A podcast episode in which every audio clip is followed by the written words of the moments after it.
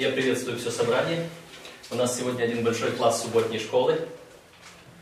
И всем нам вместе предстоит разобрать эту важную тему, которая нам предложена сегодня в нашем уроке. Что это за тема? О чем мы сегодня размышляем? Миссия Иисуса. Миссия Иисуса. И какова была миссия Иисуса? Сразу ответим и поставим точку. Взыскать погибшее. Как там говорит памятный стих? Ибо Сын Человеческий пришел взыскать и спасти погибшие. Ибо Сын Человеческий пришел взыскать и спасти погибшие. Где это было сказано у нас? Луки 19 глава, это 10. Луки 19 глава, 10 стих. Это был наш памятный стих. Э, ну, кажется, вот э, в этом одном предложении уже все сказано, да? Э, для авторов есть э, такой, такой тест или такая проверка. Если автор может высказать все то, что он хочет записать в своей книге, в своем произведении, если он может это высказать в одном предложении, значит он может делать все остальное. Мы практически вот в этом одном предложении сформулировали всю миссию Иисуса Христа. И казалось бы, что все достаточно, мы можем на этом поставить точку, сказать аминь, потому что Иисус Христос действительно пришел взыскать и спасти погибшие. Но так хочется сказать еще немножко, правда? И у каждого из нас, наверное, есть какое-то продолжение вот этого стиха. Кто хочет продолжить этот стих? Хорошо, я скажу то, что у меня звучит. У меня звучит в моих мыслях слова апостола Павла, где он говорит, что он пришел спасти грешников, из которых я первый. Что у вас звучит? Какой текст дальше, продолжение вот этой мысли, миссии Ибо так Христа? мир, что отдал Сына Своего Единородного, дабы всякий верующий в не погиб, но имел жизнь вечную. Прекрасный стих. У кого еще мысли какие? Сия жизнь, жизнь вечная, да знать Тебя, единого истинного Бога и посланного Твоего Иисуса Христа. Еще. Больше нет мыслей? Бог пришел для того, чтобы украсть и победить, а Иисус пришел для того, чтобы дать жизнь и жизнь вечную. И жизнь вечная, жизнь с избытком. Прекрасно. Нас нужно только раскачать немножечко. Мы еще не раскачались. Хорошо. Итак, э, наш урок, как обычно, разделен на пять частей. Стоит ли нам его рассматривать по этим частям, или мы можем просто идти последовательно? Э, начнем с того, кто не изучал урок, кто не знает, о чем этот урок, кто не открывал урочник. Руки можем поднять? Нет? Все изучали урок. Замечательно. Значит, если никто не признается, что не изучал, значит, я могу любого вот так вот прямо поднимать, задавать вопрос, не так ли? Даете право? Нет? Вот народ, оказывается, какой. Хорошо, ну давайте мы все вместе тогда разберем. Итак, э, миссия Иисуса Христа. Сколько притчей, сколько притч представлено в этом уроке? Кто считал?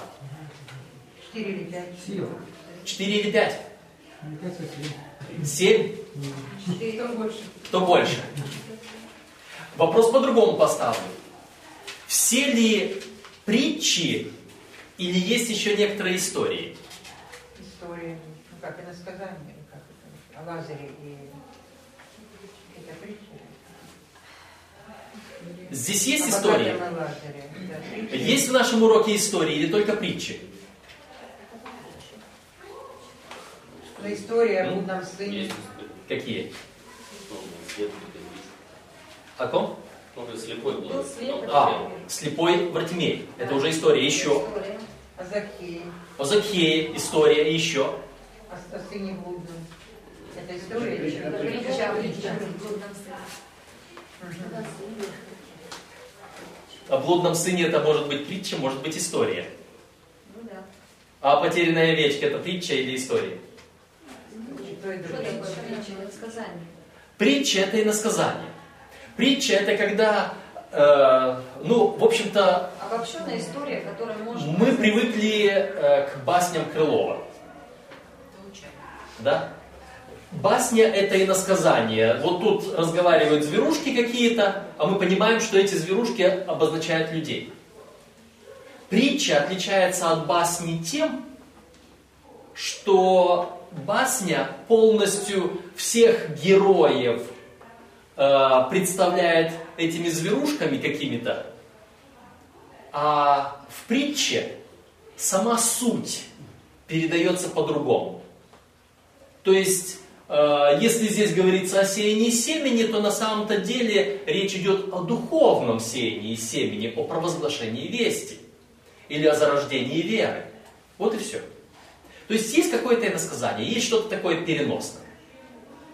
Итак, давайте мы попытаемся увидеть вот это переносное в этих притчах. И в этих историях. Потому что и истории говорят, хотя они реальные истории, но они говорят нечто важное о миссии Иисуса Христа.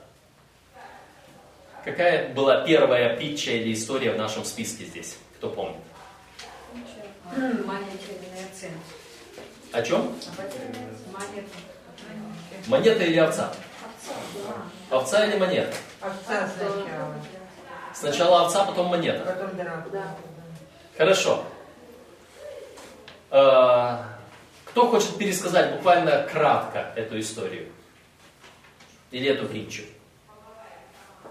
Основную суть. Оставляет 99 и идет за одной. Потерялась овца. Он не досчитался, он оставил эти все в пустыне, пошел искать одну. Нашел? Нашел. А теперь давайте вывод сделаем отсюда. Что это нам говорит об Иисусе Христе? О миссии Иисуса Христа. Царь Вселенной оставил все миры и спустился, чтобы спасти эту грешную планету. Значит, э, во всей Вселенной есть множество, грубо говоря, 99 населенных миров. И вот один населенный мир куда-то начал блуждать. И Христос оставил все то и пошел сюда, чтобы найти этот мир, чтобы спасти, чтобы возвратить, взять его на свои плечи, на свои руки и принести его обратно в семью Божью. Можно по-другому это истолковать?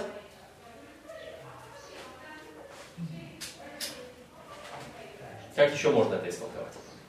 Ну, может, и в отношении человека, конкретно каждого, мы тоже как-то заблудшие отца порой куда-то ушли, потерялись, и Господь также идет за нами. Вы знаете, э, у Елены Уайт есть такое высказывание, что Иисус Христос готов был бы умереть даже за одного человека, за одного грешника. И я как-то думал, ну, хорошо сказано у Елены Уайт, она хорошо сказала, а в Библии это написано? А Библия такое говорит? Я искал в Библии очень много, где же сказано, что Иисус умер бы даже за одного грешника, за одного человека. Вы увидели это в этой притче? Иисус умер бы даже за одного человека. Даже за одного грешника. Настолько он важен, настолько он ценен. Он готов оставить всех. И в другом месте он говорил как? Когда один кается, все небо радуется. И радуется об одном кающемся грешнике более, нежели о 99 не имеющих нужды в покаянии. И вот это вот сравнение один против 99. Ну, я не стану говорить о том, что только один процент нужен Иисусу Христу. Просто 99, там не сказано 99 миллионов, 99 миллиардов. Все равно один. Иисус Христос за одной планеты среди бесчисленного количества миров, за одного человека среди бесчисленного количества жителей Земли, Он готов был прийти, оставить все и умереть. Что мы можем сказать об Иисусе Христе? Он это сделал. Он это сделал. Самое главное, что он поставил перед собой эту цель, и он ее достиг. И если мы еще пока здесь, если мы еще не в вечности с ним, то это всего-навсего потому что... Кто скажет почему? Еще Еще нужно много трудиться не над, спасены. над собой.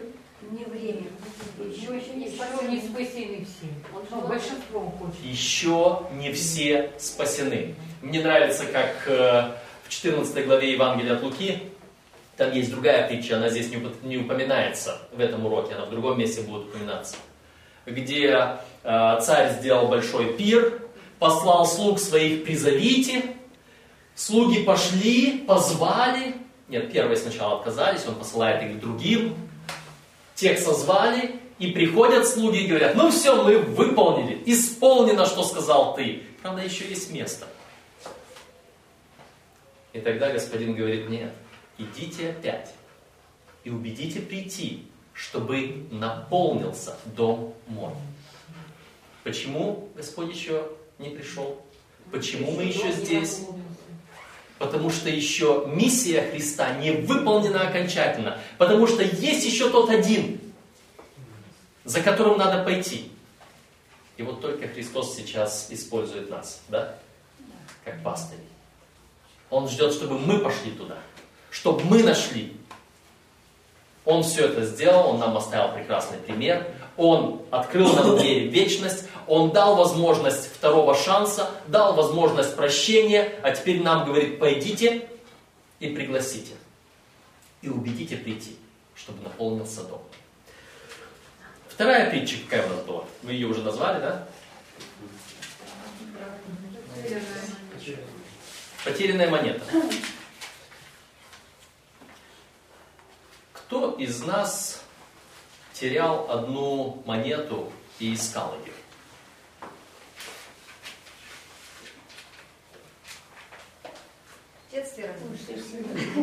Вы знаете, э, я буквально вчера, э, вчера утром я вышел э, на утреннюю прогулку, пройтись вокруг большого квартала, так, километра четыре с половиной пять.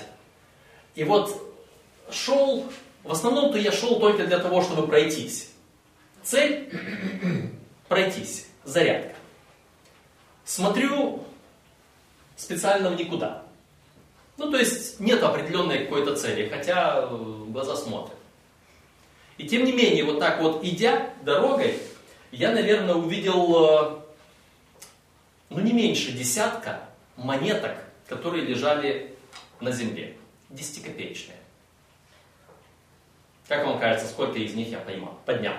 Нет. Ни одну.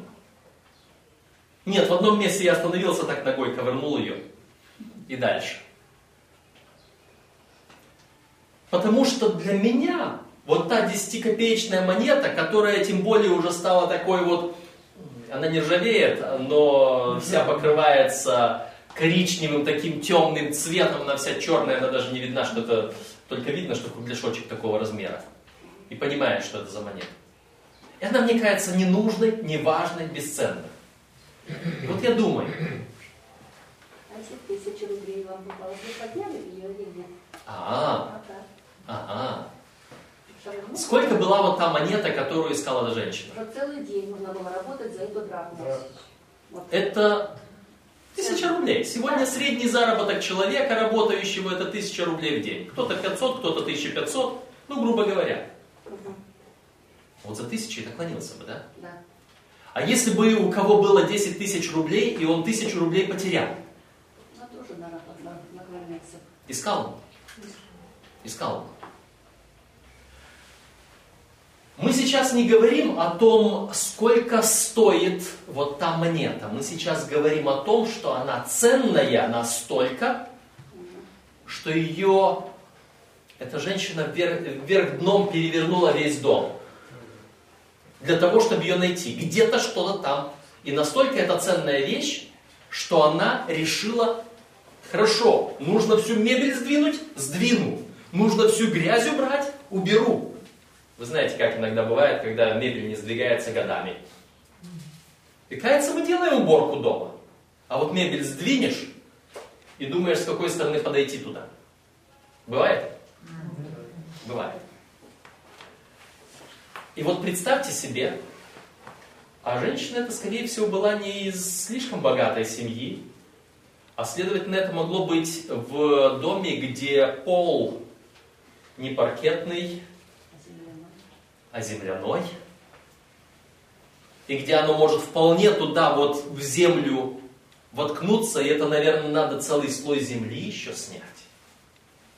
У себя на полу. Это как если бы во дворе.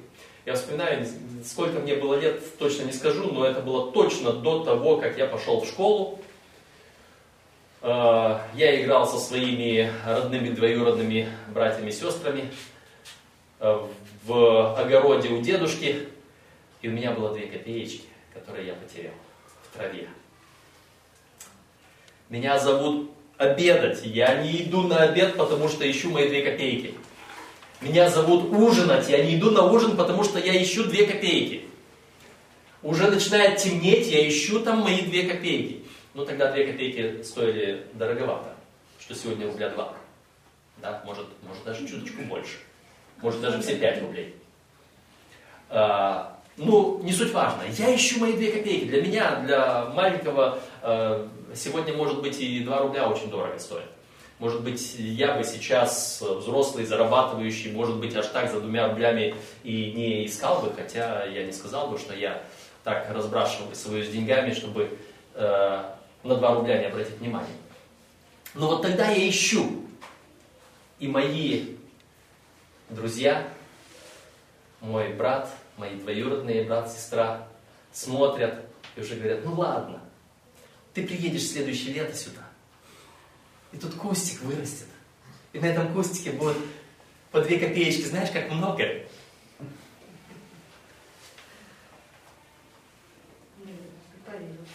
Вырос. Поверил, не выросла. А, подумал, что мои двоюродные, которые жили там от дедушки неподалеку, они успели побыстрее их собрать. Как бы там ни было, суть в том, что Господь хочет показать, насколько Он готов сметать все со своего пути, убирать все препятствия, сдвигать всю эту неподвижную мебель, снимать этот слой земли на полу, слой грязи, каким бы он грязным ни был. И я знаю, что значит, вот когда сдвинешь вот эту, вот эту мебель, и там грязь такая многолетняя, уже жирная стала, и думаешь, вот как к ней прикасаться не хочется. Надо, я знаю, что надо. И берешь тряпку, берешь скребок, берешь совок, надо. Представьте себе, что Господь святой, не знавший греха, приходит на нашу землю, в самую грязь, человеческую грязь, берет на себя эту грязь, счищает ее с нас, сам становится грязным, сам становится виновным во всех наших грехах.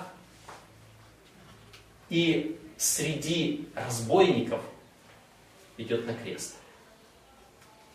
Будучи святым, чистым, невиновным.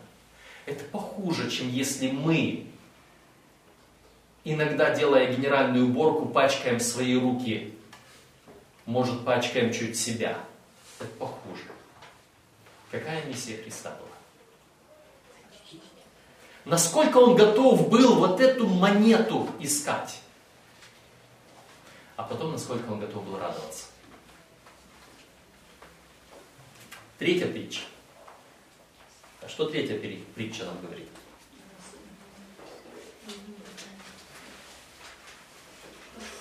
Третья притча уже побольше. Наш урочник отделяет на нее целых два дня, целых две части.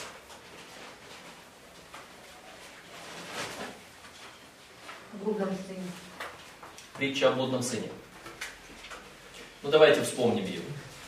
Основные моменты этой притчи о блудном сыне. И пришел. Ушел и пришел. Когда младший мой замки, отче, дай мне следующую часть имения.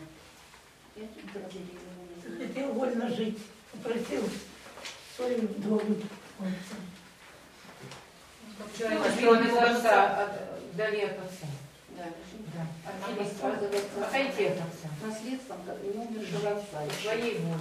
Вы понимаете, вот в этой притче, в отличие от многих других, представлена вся история грехопадения и искупления. И даже восстановления. Эта притча, она простирается гораздо больше и дальше. И что нам, вот что мне понравилось, когда сказали «пришел и ушел», вот мне понравилось то, что, знаете, э, часто, когда какая-либо плохая история начинается, нам хочется знать, а какой конец. Хороший конец или плохой конец. И когда мы узнали, что это с хорошим концом, то мы уже с какой-то надеждой, с какой-то уверенностью, ничего, все будет хорошо, все будет хорошо. А в жизни, когда у нас бывает, сталкиваемся с какой-то трудностью, и как часто нам кто-то говорит, может быть, да не переживай, все будет хорошо. Мы верим?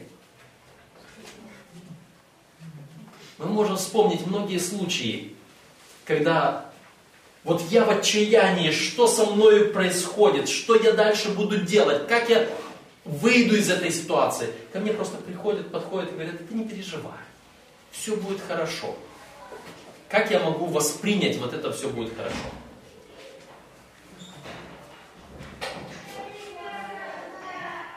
Легко это воспринимается? Тяжело. Тяжело. Практически не воспринимается. Иногда кто-то уже уж слишком отчаявшийся, иногда так поднимет глаза на тебя и скажет, правда, действительно будет хорошо. Но это сказано с, таким, с такой вот, как последнюю за соломинку хватается за эту надежду. Ну скажи, что это действительно, ну скажи, что это на сто процентов будет хорошо. И вот так хочется поверить иногда. Слава Богу, что Господь доказал, что все будет хорошо. И вот, вот эта притча. У отца есть два сына. И вот в какой-то один момент младший сын говорит отцу, дай мне мою часть. Вот так вот, с утра ему взбрело в голову, отец, все, вчера я был хороший, послушный, сейчас я плохой и нехороший, отдай. Так? Вот вчера он не просил, а сегодня попросил и сразу получил. И сразу забрал, м? И сразу ушел. и сразу ушел. Ну, послушал что-то где-то лучше, захотел лучшей жизни, надо- разнообразие надоело ему дома, вот он решил обойти и за этими Вот э, подумайте вообще о зарождении у этого сына мысли о том, что где-то может быть хорошо, что стоит куда-то уйти, что там где-то будет лучше, что для этого нужно забрать свою часть. Причем, что это можно сделать еще при живом отце. Это все не, не просто так, не сразу. И тот момент, когда он пришел к отцу и сказал, все, я больше терпеть не буду, отдай сейчас. Я думаю, что отец его еще убеждал некоторое время. И что он спустя какое-то время опять приходил и говорил, нет, ты все-таки отдай, я не согласен. Вот, вот этот процесс. И во время этого процесса, как вам кажется, каково было отношение отца к этому своему сыну?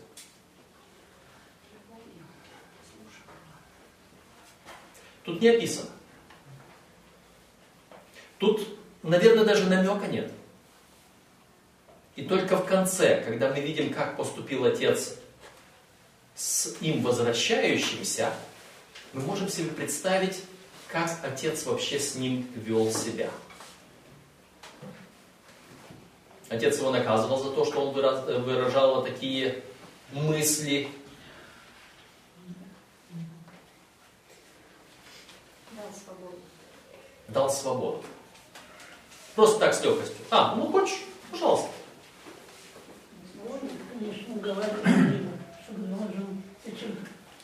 Я думаю, что вот здесь мы можем, каждый из нас будет представлять по самому себе, как, как говорят, в меру своей испорченности, да?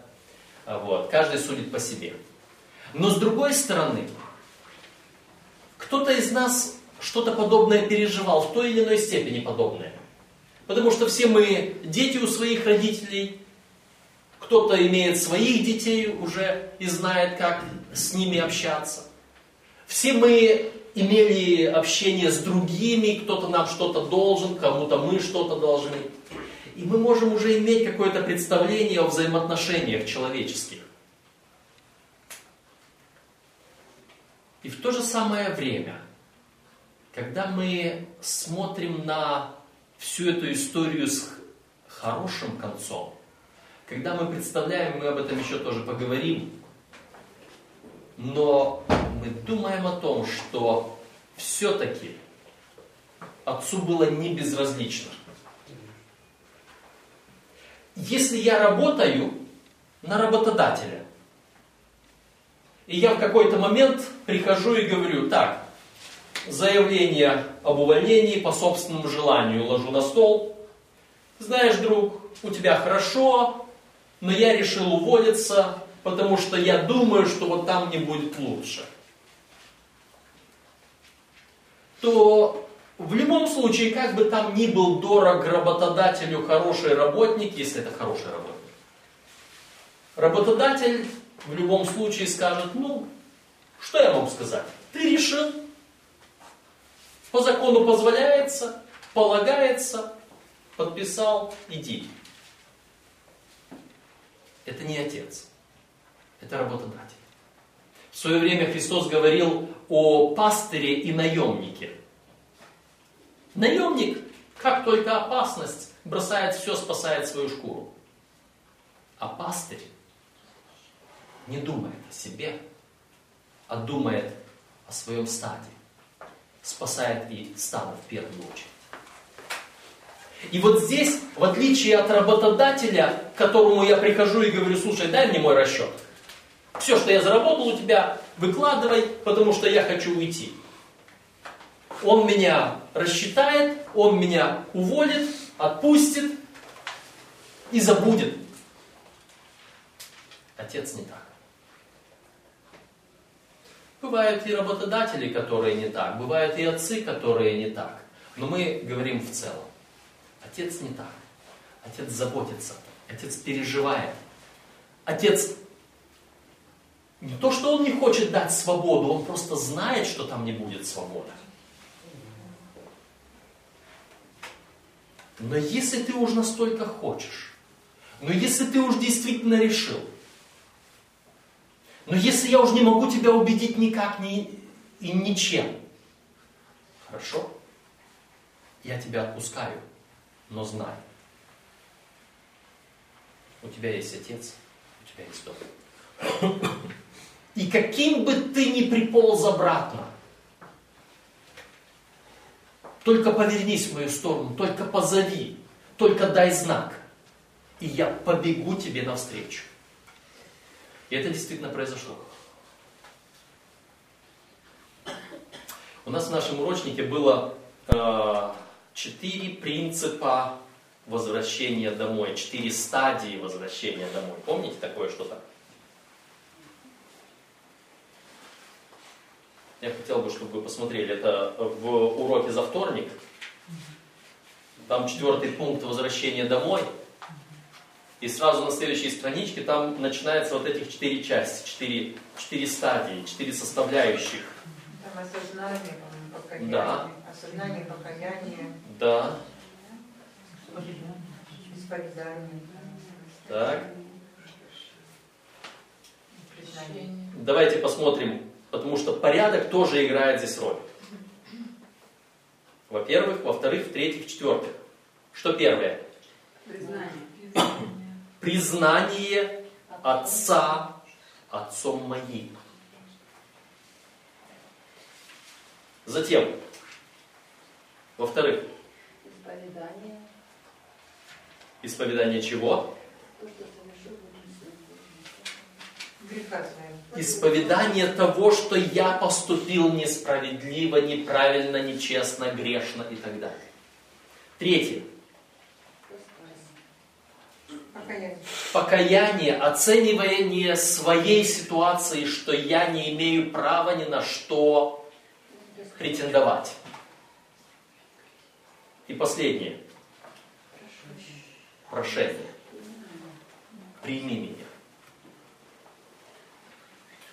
Наверное, когда он уходил, он говорил, да я, да тут, да вы увидите еще. Да вы еще услышите, да вы еще ко мне будете проситься на прием. Да я еще буду, кто знает каким. Он так, наверное, думал. А что вы здесь на ферме, в маленьком городке, в селе, а я пойду в город, я премьер-министром стану. Во-первых, признание отца своим отцом, признание зависимости, признание привязанности, признание того, что без него я не смогу. До тех пор, пока человек не поймет, что он без Бога не сможет делать ничего.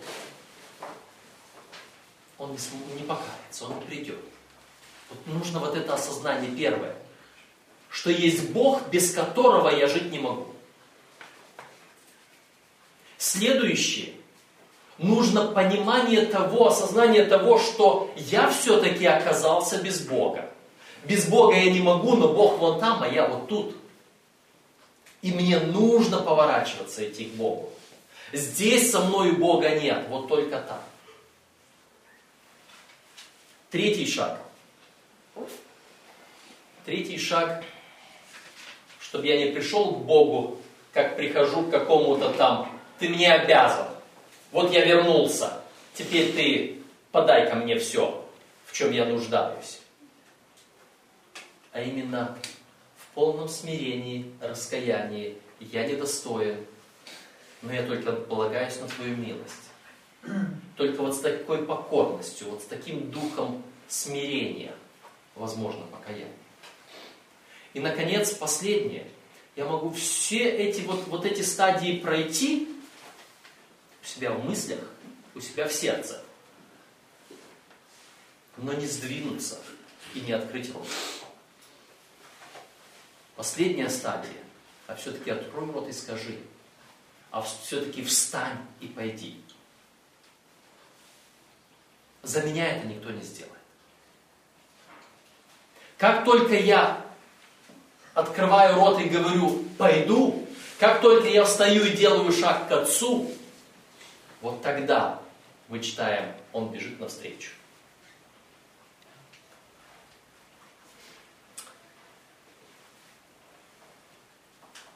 Но в этой притче есть еще кто-то. Есть еще брат, другой брат. Вот этот другой брат, этот старший брат, я думаю, не столько есть разница в том, старший или младший, чтобы кто-то из нас не думал друг о друге, хорошо, что я в семье старший брат, или хорошо, что я в семье младший брат, смотря кто кого оценивает. Я думаю о том, что важно, вот есть один, вот есть другой. Вот этот другой, который оставался с отцом. Как он себя повел?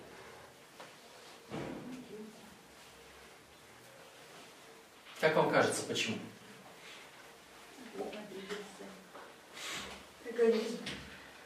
Причин может быть очень много, включая и ту причину, которую он понял.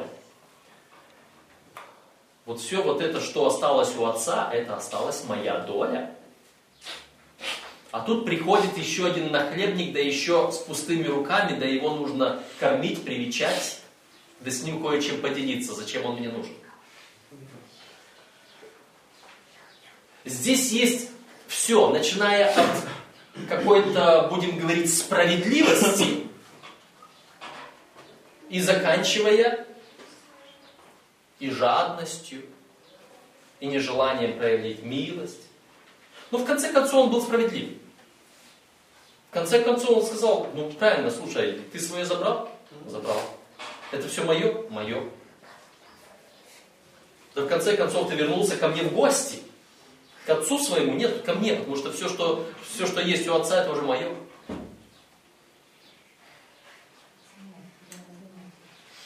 И реплика отца, о чем надо было радоваться, о чем нужно было заботиться, показывает большую разницу между одним и другим. И мы видим, что в конце концов отец, радуясь о том, который был мертв и теперь жив, печалится о том, который был жив, а теперь мертв. Потому что этот старший брат, он оказался мертвым. Он оказался черствым. Он оказался не проявляющим характер отца. Он был с отцом, но он не научился главному – бежать навстречу этому возвращающемуся. Искать и ждать возвращающегося. Радоваться тому, что вчера был мертв, а теперь ожил. Он не увидел цену, стоимость вещей в этом мире. Он видел стоимость своего имения, он видел стоимость своего урожая, но он не видел стоимости вот этой души, которая спасена. Э, не так давно в интернете э, я э, увидел обсуждение одной интересной темы. Вы знаете, что церковь занимается, или церковь имеет одну важную задачу – спасение, спасение людей, так? Ну, кто-то как-то, может быть, оценивает это спасение людей тем, сколько человек пришло в церковь, а в церковь приходит через крещение. Это такая формальная, будем говорить, оценка спасения окружающих людей. С другой стороны, вы все знаете, что вот мы, приходя в церковь, как сказано, ни, никто не доявляется пред лицом ее с пустыми руками, поэтому мы приносим в церковь определенные наши дары, которые идут на это же самое служение. Конечная цель – спасение людей. И вот где-то кто-то в интернете увидел э, статистику, простой отчет за год по одной из американских конференций, и там было написано рост конференции. Вот было в начале года столько-то человек, за это время увеличилась численность столько-то человек, к концу года столько-то человек. Среди этой статистики была и другая статистика финансовая. Сколько за это время было собрано денег, на что они были потрачены, на то, на то, на то сколько в конференции средств. И некий досужий человек взял простую математику. Количество человек, пришедших за этот год в той конференции, сколько их там было, 600 или сколько человек, нет, 600 это была другая цифра, это как раз вышла стоимость. И сколько денег было потрачено этой конференции за этот год, он поделил одно на другое и сказал, крестить одного человека там вышло то ли 600, то ли 60 тысяч долларов. И стали обсуждать, на что тратятся деньги, а правильно ли тратятся деньги. Пока не кто-то не сказал, а сколько Господь потратил на мое и на твое спасение.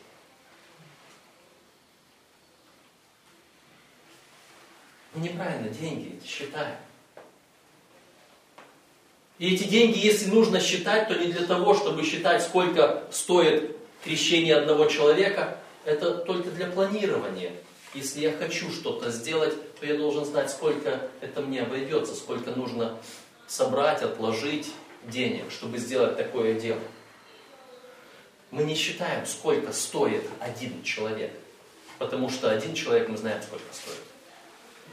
жизнь Творца Вселенной. Вот сколько стоит один человек. Мы иногда можем оказаться вот этими старшими братьями, которые пытаемся просчитать математически. Это тоже иногда нужно делать.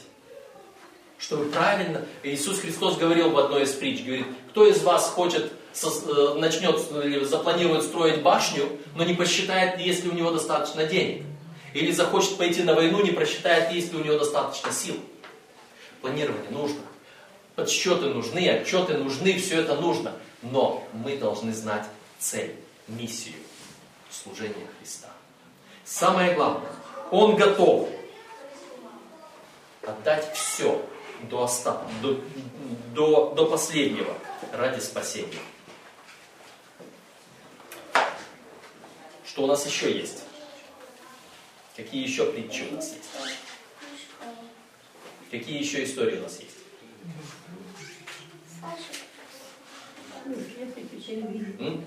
Был слеп, а теперь вижу. Что это за история? Был слеп, а теперь вижу. Кто хочет в двух словах пересказать ее? Он поверил, что Иисус есть. Это о ком речь идет? У нас и который есть. Слепой Вартимей.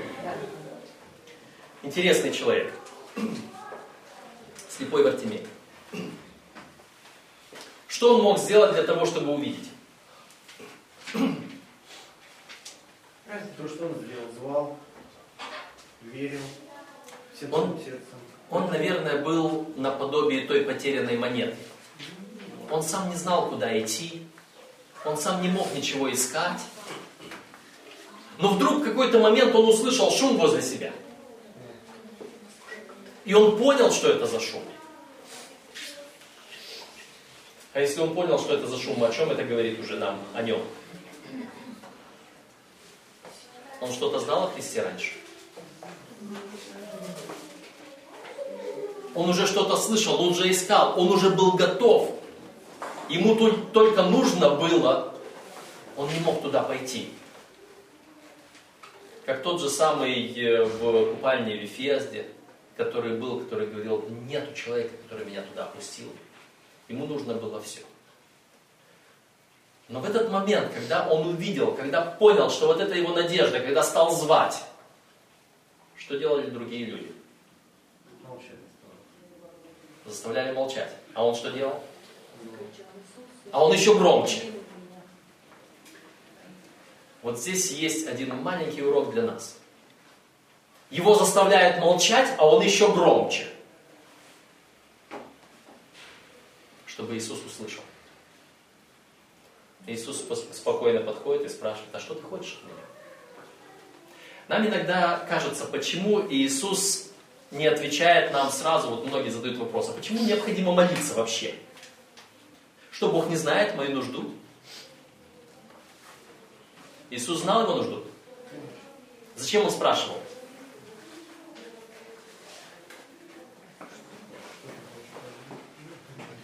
Несколько слов вчера хотел сказать о Вартимее. Мы вчера э, в конференции, э, разбирая тоже урочник, и Виктор Сергеевич, президент конференции, подчеркнул, что Вартимей сын Тимея, было сказано. А Тимей это грешник. И он говорит, он сам такой весь проблемный, слепой, но у него еще, знаете, как говорится, а- отца, знаешь, когда отец пьющий, там еще что-то, у него такой отец, у него отец был такой, за ним шлейф такой тянулся, он весь проблемный. И, и вот и люди, зная вот это все, его отца, и его жизнь, и тоже, наверное, за отца или что-то такое. И вот это показывало, что Господь тоже, что для Господа мнение людей, отношения в обществе, Он протягивает руку, и вот человек в этом своем критическом положении, может быть, и люди, не все, если он не единственный слепой был, к примеру, там, Мгм. может быть, люди тоже выбирали, какому слепому пожертвовать, этому слепому, который, может быть, и по делам, знаешь, как люди, когда видят проблему у человека, там, и семья, там, говорит, да они пьющие, что им помогать, там, одно другое, да, они сами виноваты, знаешь, как А он, у Бога другое отношение, даже несмотря, что отец грешник, даже несмотря, что он весь проблемный, у Бога другое отношение. Что делать на момент, что все говорили молчи, а он еще громче стал кричать. То есть я у Елены много раз читала, что молитесь настойчиво. А потом Иисус задал вопрос, что ты хочешь? Вот когда мы молимся настойчиво, мы начинаем осознать, насколько нам это нужно. Нужно ли нам это на самом деле нет. И тогда мы получаем ответ. А настойчивость Это практически иллюстрация вот того последнего четвертого пункта в нашем возвращении, о котором мы говорили при возвращении блудного сына. Мы можем признать, что Бог наш Отец, в котором мы нуждаемся. Мы можем признать, что мы опустились до такого состояния, что мы нуждаемся в возвращении. Мы можем даже смириться и сказать, все, я готов ползти, я готов на самую грязную черную работу. Мы можем все это сделать где-то там внутри. А когда подойдет шанс, а мы кого-то постыдимся, а мы не рискнем, а мы не воспользуемся этим шансом. Такой простой пример. Я думаю, что почти каждый может сказать, что такое у него хоть раз да в жизни было. Чаще всего, когда вы приходите к кому-нибудь в гости, вы голодные, вам предлагают поесть, а вы так, ну, чтобы не быть навязчивым, не, не, спасибо, я, я не буду. С одной стороны, вы голодные, хотите кушать, вам предлагают, но вы хотите быть вежливым, не, не буду. Бывало? Пока вот один человек прямо вот так вот, один раз ему предложили, второй раз ему предложили, он все так, не, не, не, не, спасибо, не буду. Проходит некоторое время, он потом подходит к хозяйке и говорит, извините, сестричка, а вы не могли бы повторить еще раз то, что вы говорили раньше? Вот этот последний шаг, он зачастую удерживает нас от получения. Все, что нужно сделать, это протянуть руку и получить. Но если не протянешь руку, не получишь. Простая история. За одного, один профессор, который в начале на своих лекциях всегда перед студентами предлагал 20-долларовую купюру. Начинает свою лекцию с того, что вот познакомившись, потом говорит, я хочу дать одному из вас 20 долларов. И держит. Кто из студентов встанет, подойдет и возьмет. Редко, когда кто-то вставал, и обычно самый такой, который э, недостойный, нахальный, или еще кто-нибудь, он вдруг, а что мне стоит? Ну, встану. И подходит, берет, получает и имеет. А другие не имеют, потому что не Помните, как я говорил, да? Не имеете, потому что не просите. Нужно, чтобы мы открыли рот и попросили. Вот за нас это никто не сделает. Следующие, какие истории у нас здесь есть?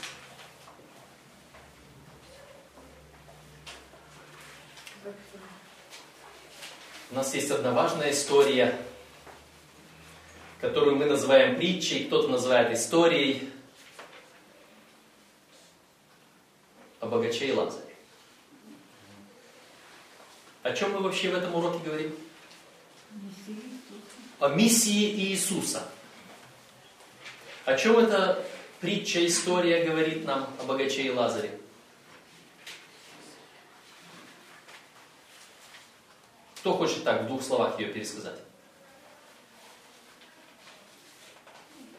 О том, что богат все получил на земле, Так, а бедный там, на небе.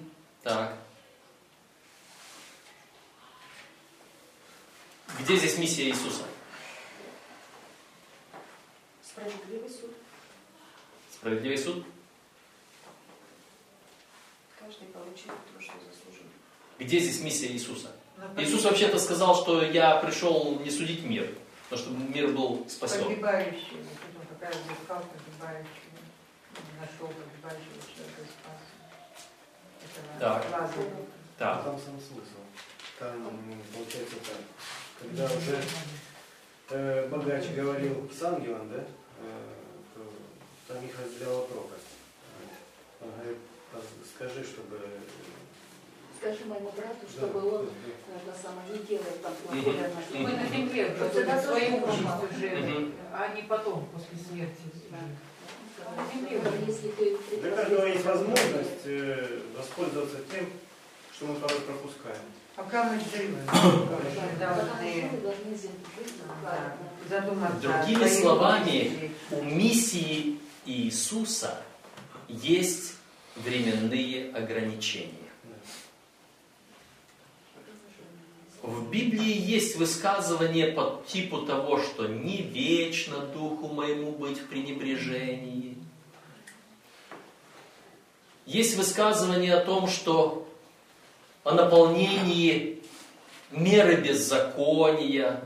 Помните, Авраам не мог получить в наследие землю, потому что мера беззакония Марееве еще не наполнилась. Есть высказывание о полноте времени, когда пришла полнота времени, Господь послал Сына Своего в мир. Есть определенная мера.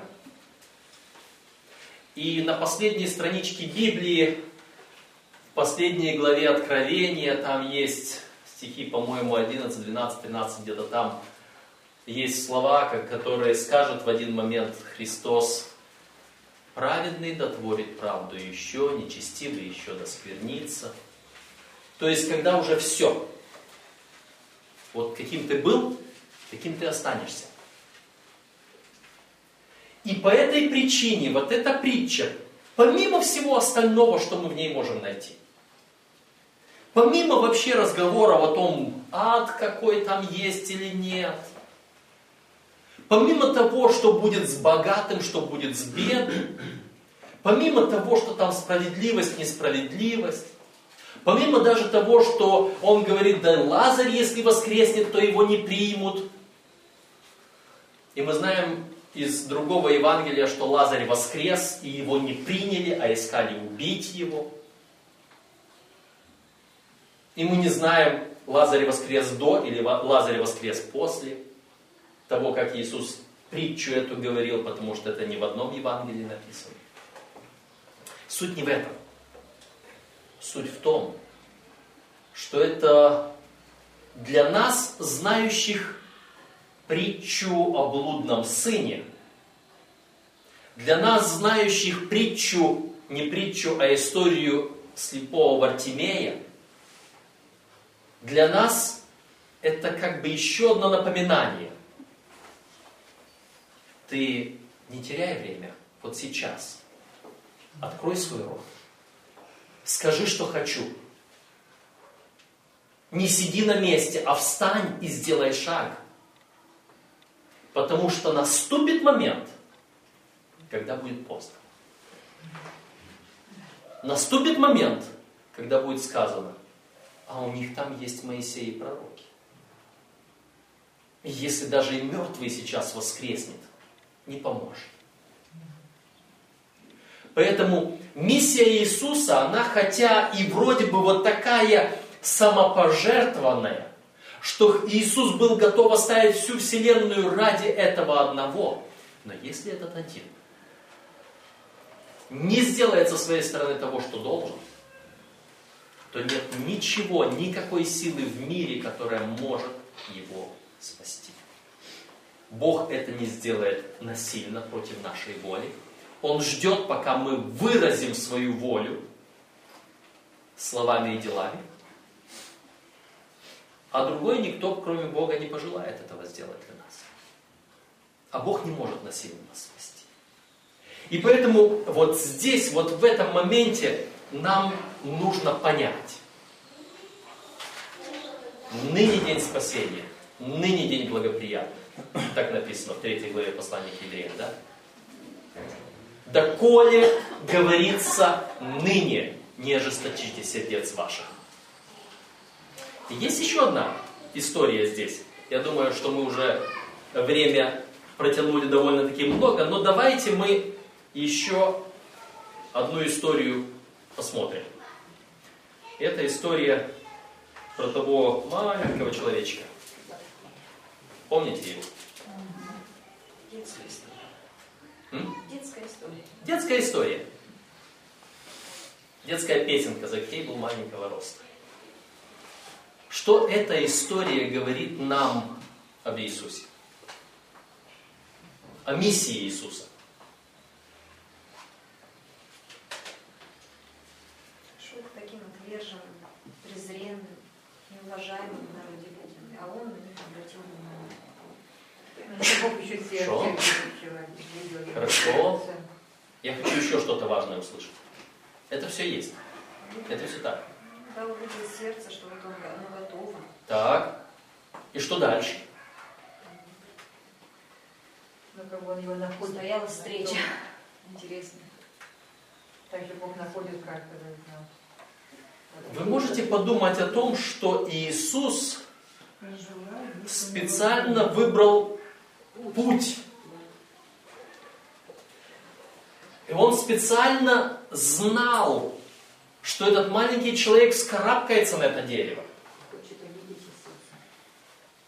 И Иисус проходил именно под этим деревом.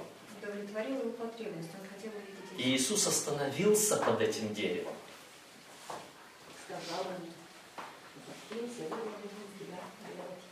Но есть еще одно маленькое, маленький нюансик. Вы знаете, а, я часто люблю говорить, что Иисус беспокоится о чести грешника, потому что в Священном Писании есть достаточно примеров того, как Иисус не выставляет на показ грехи грешников, даже самых страшных грешников. Он эти грехи прячет. Он не говорит вслух о грехах грешников. Это мы, люди, любим сплетничать и на кого-то пальцем показывать, и о чьих-то грехах трубить на всех углах. Иисус этого не любит. Но Иисусу нравится нечто. Помните вот эту женщину, мы в прошлый раз о ней говорили, женщину, которая э, верою прикоснулась. Иисус мог бы спокойно так и оставить, сказать ей, прошептать ей, вера твоя спасла тебя. Ты все-таки знаешь, ты поняла, поняла, да, почему ты исцелилась? Потому что ты поверила. И пошел бы дальше. И никто из людей этого не узнал бы. Но Иисус, вот того человека, который почувствовал на себе силу спасения, он говорит, так, так, так, а вот теперь не прячься. А вот теперь вот сюда перед всеми людьми становись и свидетельствуй. Он эту женщину выставил перед всеми. Она пряталась, потому что практически из-за нее те люди, которые к ней прикасались, просто вот так вот бок о бок, она между толпой про- проползла туда, пробилась, потому что к Иисусу, вы знаете, нелегко пробиться, а ей пришлось локтями расталкивать. И все, кому она прикоснулась локтями, они ритуально были нечисты. И они вполне законно и справедливо по Моисееву закону могли бы ее растерзать буквально здесь за то, что она сделала такую большую толпу народа ритуально нечистой. Но Иисус вызывает ее и говорит, а вот ты теперь сейчас расскажи. И вот с Закхеем Иисус мог бы так, проходя мимо, моргнуть ему, сказать, да, я знаю, все нормально, я к тебе зайду как-нибудь. И никто не увидел бы, никто не узнал бы. Но Иисус останавливается. И когда все остановились, Иисус поднимает голову. И все смотрят, куда Иисус смотрит. А потом он говорит, эй, ты что там делаешь? Ты слезай, ты слезай. Почему слезай? Потому что я сейчас к тебе пойду, и ты сейчас всех нас к себе поведешь. Понимаете, Иисус не выставляет на показ грехи грешника, но Иисус желает выставить на показ веру кающегося. Потому что она значит очень много. Потому что это значит очень много для других. Я вспоминаю о том, как Иисус запланировал поход в другую страну, чтобы встретиться там с одной женщиной. И тоже, чтобы как встретиться. Слушай, псы, там их место. Я не буду псам хлеб давать. И он это говорил на их языке, на их жаргоне. Кто такие псы были? Не иудеи, язычники. Эй, ты язычница. Я не, я не к тебе пришел. Не к тебе пришел. А этот путь ради кого проделан? Ему нужно было, чтобы она сказала, да, так, Господи, но и псы едят крохи. Дай мне эту крошку. Я думаю о том, которого в другой языческой стороне, в Десятиградии, Иисус находит этого в гробах живущего, освобождает его, а потом говорит, нет, ты не иди за мной. Ты останься здесь и свидетельствуй своим единоплеменникам, которые только сейчас вот изгнали Иисуса из своей среды, но спустя короткое время приветствовали его и слушали его. Только потому, что этот один остался засвидетельствовать. Помимо того, что в миссию Иисуса входит спасти человека, помимо того, что в миссию Иисуса входит предостеречь человека, что время выходит, и поэтому, если ты хочешь быть спасенным, ты должен что-то сделать со своей стороны, открыть рот, попросить, встать, сделать шаг по отношению, по направлению к Богу. Есть еще одна важная часть, составная часть миссии Иисуса, которая выражена словами. Кто постыдится меня перед людьми, того я постыжусь перед Отцом моим Небесным. И это постыдиться не только в том, что Вартимей не стыдился пригласить, попросить, или блудный сын возвратиться, а после того, как я получил спасение, после того, как я обрел от Господа вот эту милость, встать и рассказать всем, и поделиться со всеми, и признать Его. Я хотел бы прочитать в конце для дальнейшего исследования. Под потерянной овцой Христос подразумевал не только отдельного грешника, но и один из миров, который оступился и погибал в грехах. Но это то, что мы говорили. Мы вначале вспомнили о мирах, а потом перешли к одному грешнику. Здесь говорится в обратную сторону, наглядные уроки Христа говорит. Но дальше. О ценности одной души. Ценность одной души, кто может определить ее? Чтобы узнать ее, идите в Гефсиманию и бодрствуйте там со Христом все те часы страданий, когда пот на его челе был как капли крови. Взирайте на Спасителя, вознесенного на кресте, у подножия креста, понимая, что даже за одного грешника Христос отдал бы свою жизнь, вы сможете осознать ценность одной души. Вы сможете осознать ценность свою, чтобы прийти к Иисусу и прославить Его. И вы сможете осознать ценность вот того, кто еще не с нами, чтобы пойти и засвидетельствовать Ему. Пусть Господь благословит нас понять вот эту миссию Христа. Помолимся Господу.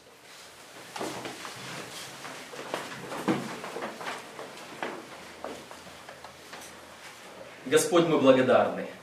Благодарны за то великое, что Ты совершил для каждого из нас.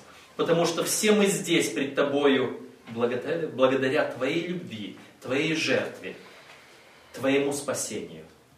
И теперь, когда мы это осознаем, Господи, даруй нам пойти и трудиться для Тебя, чтобы еще многие могли найти Тебя и возрадоваться спасению Твоему. Во имя Иисуса мы молим. Аминь. Аминь.